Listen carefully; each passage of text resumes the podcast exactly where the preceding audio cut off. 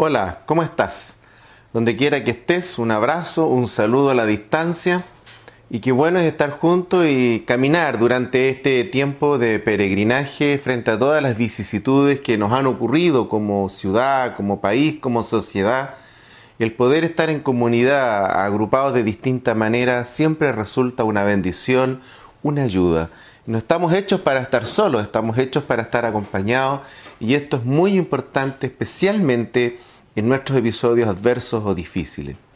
Eh, la semana que pasó eh, estuvo dentro de toda la agenda país marcada también por un incidente que pareciera que a estas alturas ya eh, no debiese ocurrir. Una empresa importante de distribución, de conexión a Internet, debe de enfrentar una demanda colectiva producto de que al parecer, ¿no es cierto?, lo prometido no es exactamente lo que los consumidores eh, están reflejando en el servicio y en las conexiones, ¿no es cierto?, que se requieren eh, durante este tiempo. Eh, eso muestra un poco la importancia que ha llegado a tener el estar conectados, la necesidad de conectarnos y por otro lado la gran herramienta que es la tecnología para poder superar esta crisis. ¿Qué hubiera sido de una pandemia de este tipo sin tecnología? Es una buena pregunta que podríamos hacernos para dimensionar un poco cómo, a pesar de todas las adversidades, somos privilegiados, somos bendecidos, porque tenemos herramientas que años atrás no existían. Pero, ¿qué pasa cuando eh, esas herramientas, por distintas razones, se saturan, colapsan? Eh, entonces, eh, puede ser muy sofisticada la herramienta, pero si se colapsa, el sistema no sirve. Eh, y esta idea de colapso aplica también para todos los implementos, ¿verdad? Y recuerdo rato atrás un celular de última generación, estábamos probándolo, estábamos sacándole el máximo de provecho, hasta que de pronto se apagó sin ninguna explicación aparente. Y cuando ocurre ese fenómeno aprendimos palabras nuevas, muerte súbita. Y entonces eh, el aparato estaba con una muerte súbita, al parecer eh, no era provocada por ninguno de nosotros en ese minuto que estábamos intentando volverlo a la vida. Y aparece entonces la necesidad de buscar información eh, y entender cómo funciona y de qué manera ese aparato que tenía alta tecnología, que estaba debidamente cargado, que tenía todo listo y disponible para funcionar, finalmente no funcionaba. Y entonces eh, aparece una nueva palabra y que eh, en ese minuto, estoy hablando de varios años atrás, era poco conocida. Hoy día todo el mundo habla de resetearse. La usamos incluso en nuestro lenguaje cotidiano. Me tengo que resetear, tengo que volver a empezar, tengo que apagar, eh, ¿no es cierto?, el sistema y dejar pasar algunos segundos o minutos y volver a aprender para que carguen, ¿no? Es algo que estamos hoy día familiarizados con esa dinámica. Eh, porque efectivamente eh, la única forma rápida que tenemos nosotros los usuarios de poder habilitar un dispositivo es desconectar, apagar y que se vuelva a cargar.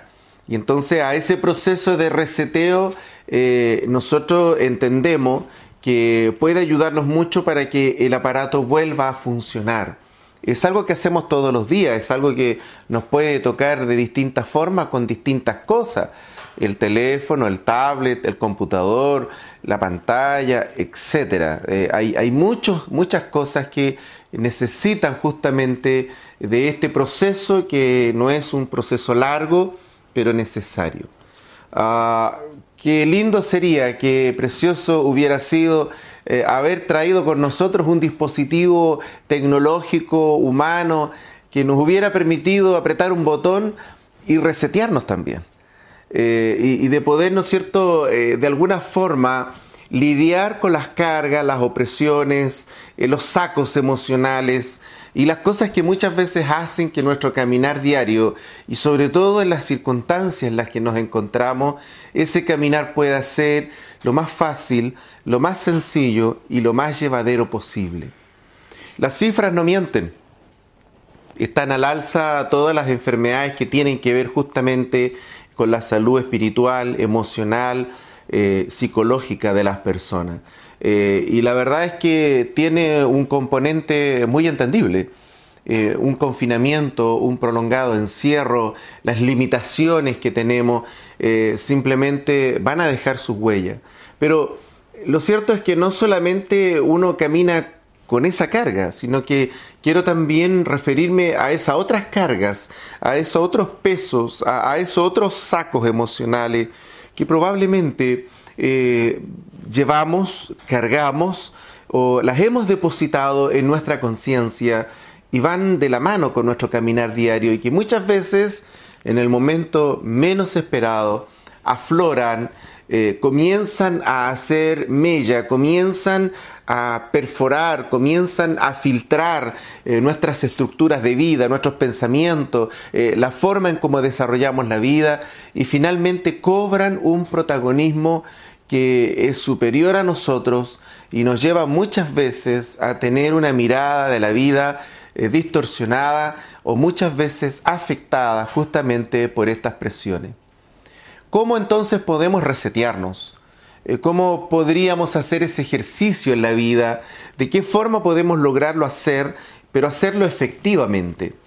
Eh, lo cierto es que tenemos muchas invitaciones, muchas ofertas de distinto tipo y probablemente eh, se confunde esta idea cuando tratamos de lidiar con el estrés cotidiano y entonces tenemos una cantidad de ofertas de posturas, de ejercicio, de ciertas cosas que a veces desde la reflexión, incluso desde la filosofía o, desde la praxis sencilla como caminar al lado de una playa, podrían ayudarnos efectivamente eh, con este problema.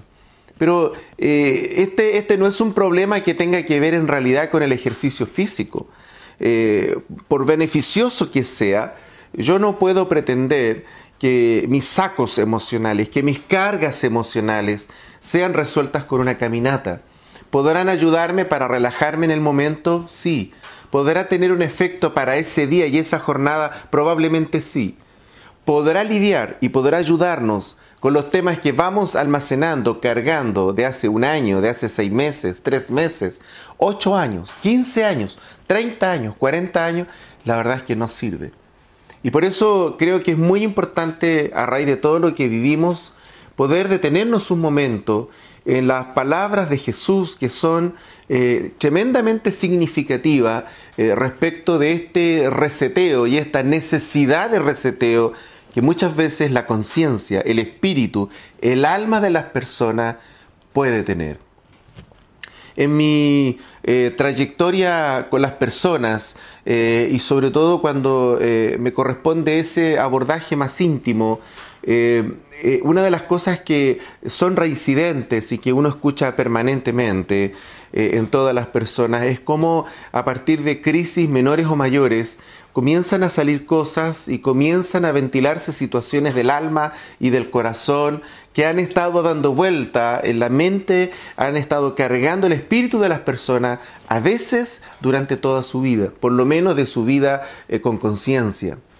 Y entonces cuando uno ve este fenómeno, eh, la verdad es que es muy difícil y muy duro escuchar a las personas que lo han intentado todo, han probado muchas técnicas, han ido a varios lugares, han consultado con muchos profesionales y, las respuestas siempre eh, suelen ser en la misma dirección y las soluciones siempre duran apenas un poco de tiempo, algunas veces unos par de días, con fortuna algunos, algunas semanas o algunos meses, hasta que nuevamente aparece una nueva crisis y reflota todo eso que está en el alma y en el corazón.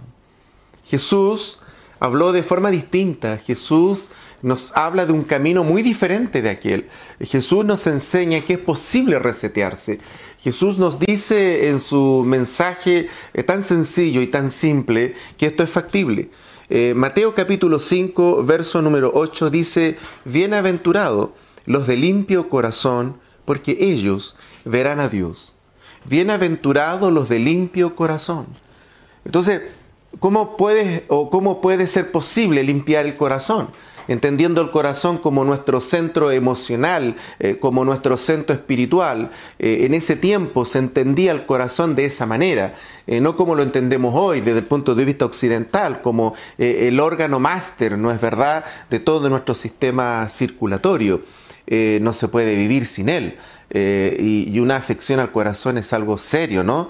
Eh, pero en ese eh, tiempo, en los tiempos de Jesús, eh, hablar de corazón era hablar del centro emocional, del centro emotivo, del centro espiritual del ser humano. Entonces cuando Jesús dice, bienaventurados los de limpio corazón, Jesús está diciendo afortunado, feliz, es un buen pasar, es preciosa la vida de las personas que logran tener ese reposo, ese descanso, ese equilibrio emocional y caminan en la tierra del Padre.